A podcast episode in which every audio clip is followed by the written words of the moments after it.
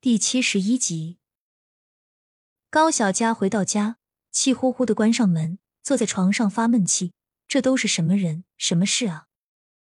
刘慧芬拿着被子准备去院子晒，正好撞见气呼呼回来的高小佳，摆着脸，不知道是发生了什么事。搭好被子，刘慧芬掀开帘子，轻声的叫了句：“妮子，怎么了？”看到刘慧芬进来。高小佳也不好再生气，语气闷闷的说道：“妈，是不是有个王婆子来找过你们？”刘慧芬一听高小佳问的话，立马就有谱了。“是啊，他说来给你介绍对象，我和你爸推脱了，说什么隔壁村王家的儿子。我去问了问你嫂子，说是不学无术，典型的花花公子。同村有不少女的被骗，花心的不得了。妮子，你该不会同意了吧？”刘慧芬以为高小佳看中了王家的儿子。情急之下，抓住他的胳膊，力道大的瞬间就红了一片。妈，你多想了，我才没有。那王婆子一看就不是什么好人，我怎么可能答应？况且我还小，还不着急结婚呢。高小佳忍着疼，扯出一抹笑，解释道。刘慧芬这才放下心来，看到高小佳胳膊红的一块，自责了起来，赶紧道歉：“妮子，是妈不好。”一时情急，没注意轻重，你没事吧？我给你拿点药抹抹。高小佳摆摆手，笑着说：“没事。”第二天一早，高小佳又去县城弄了些桑树苗、蚕种回来，在路上趁着没人，全都栽到了空间里，然后把空间熟了的蔬菜打包好，给富贵私房菜拿过去。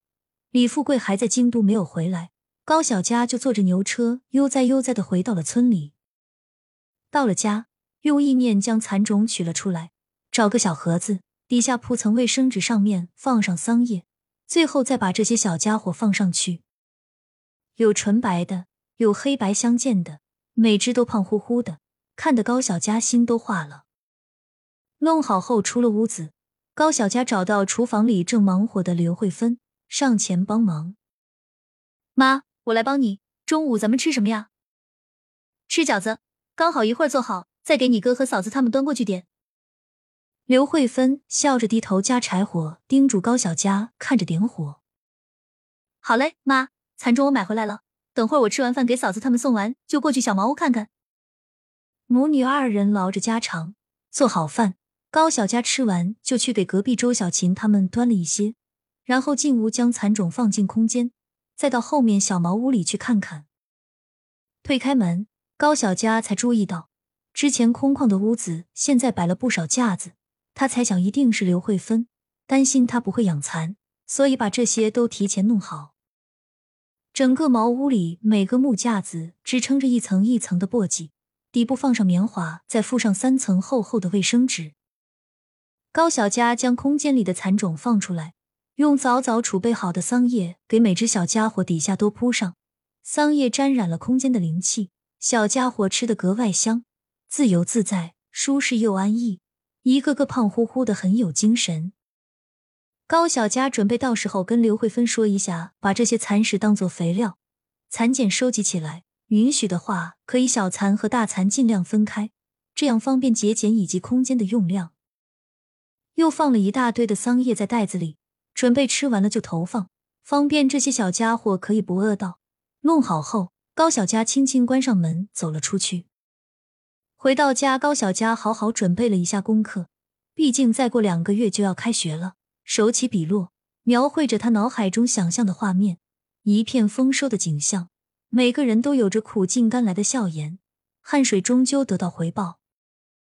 几个小时就画好了这幅丰收盛景，晚上更是连饭都没吃就倒头睡觉了。第二天，高小佳一大早趁着人少就去了后山，山里空气格外清新。到了源头饮些泉水，才发现清澈的水底竟然有些河蚌和螃蟹。以前从没见这些小家伙出来过，现在因为饮了些空间里的泉水，他们循着气味就来了。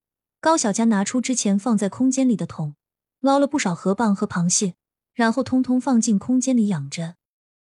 拍拍裤脚的泥土，高小佳弄好一些后，再将东西都放进空间，美滋滋的往回走。这会儿地里已经有人开始干活了。李大牛带着弟弟妹妹兴冲冲的走过来，脸上尽是汗水。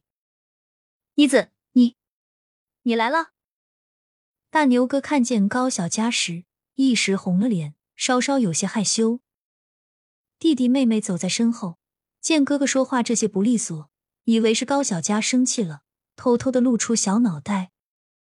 妮子姐姐，你不要生我哥哥的气，是我们自己要求来做短工的，我们想减轻哥哥的负担，你别不要他好不好？高小佳心疼的揉揉小牙的脑袋，看着他们小小年纪就这么懂事，眼睛里充满了担忧和害怕。高小佳把几个孩子都拉到跟前，柔声的说。妮子姐姐没有生气，大牛哥很厉害，你们也都很棒，小牙也很厉害。姐姐只是心疼你们，一定吃了不少苦吧？拉着小牙的手，才几岁的年纪，上面就有茧子出现了。高小佳深切的体会到农村大山里孩子的艰辛，小小年纪没有学可以上，明明是花一般的年纪，却过得小心翼翼。眼前的这些，不由得让高小佳觉得应该弄一个学校。要让这些孩子都有学上，而一旁听到高小佳没有生气的小牙收起了害怕，开心的笑了，稚嫩的脸上洋溢着笑容，脏兮兮的小手拉了拉李大牛的袖子，小声的叫着哥哥。大牛哥反应过来，挠了挠头，憨憨的笑了笑，说话的时候还是略微有些担忧：“妮子，他们小孩子你别介意，我知道短工的机会很难得，是村长给我们照顾了，但你放心。”该干的我们不会偷懒的，你看行吗？大牛哥，看你想什么呢？我说了不生气就是不生气，真的只是心疼小牙他们，小小年纪的，这样吧。除了你以外，小牙他们今天开始就不要干了。高小佳话还没说完，就听见小牙还有弟弟妹妹的哭声。妮子姐姐，你别不要我们，我们不要那么多钱还不行吗？高小佳一听小牙的话，就知道他误会了，看着一脸难色的李大牛，赶紧上前解释道：“大牛哥，小牙，你们误会了，我的意思是这个工作太累了，想给你们换一个。我不是养蚕吗？所以想让你们给我去喂蚕，好不好？”李大牛一听，赶紧长吁一口气，但随即又觉得不好意思，生怕高小佳觉得为难。妮子，这活简单，你看着给就行，一点五一天太多了。高小佳知道李大牛是实诚人，笑呵呵的说道：“大牛哥，这是嫉妒弟弟妹妹比你多啊！你放心，我需要长期用他们，所以他们也是按工作量去计算的。给小丫他们一天总共五块，别觉得多，都是我的心意。你要是不同意，那我就不要了。”李大牛听了高小佳的话，纠结的模样看着让人心疼，但又瞅了眼饿得面黄肌瘦的弟弟妹妹，只好咬牙应下，但还是忍不住说了句。妮子，我知道我现在没本事，但等我有钱了，一定会记住这份恩情的。以后你有什么事都可以跟我说。高小佳点头应下，然后将小茅屋的钥匙交给小牙，细心的叮嘱道：“小牙，妮子姐姐把蚕种就交给你了，你要好好照顾它们，知道吗？蚕食不要扔，可以去找慧芬奶奶当肥料，或者晒干枕着睡都可以，用处很大的。它们节俭的话，你就把茧放成一堆，有什么不懂的、不会的，都可以找我或者慧芬奶奶，知道吗？”小牙露出一排牙齿，认真的点点头。我会的，妮子姐姐，你放心。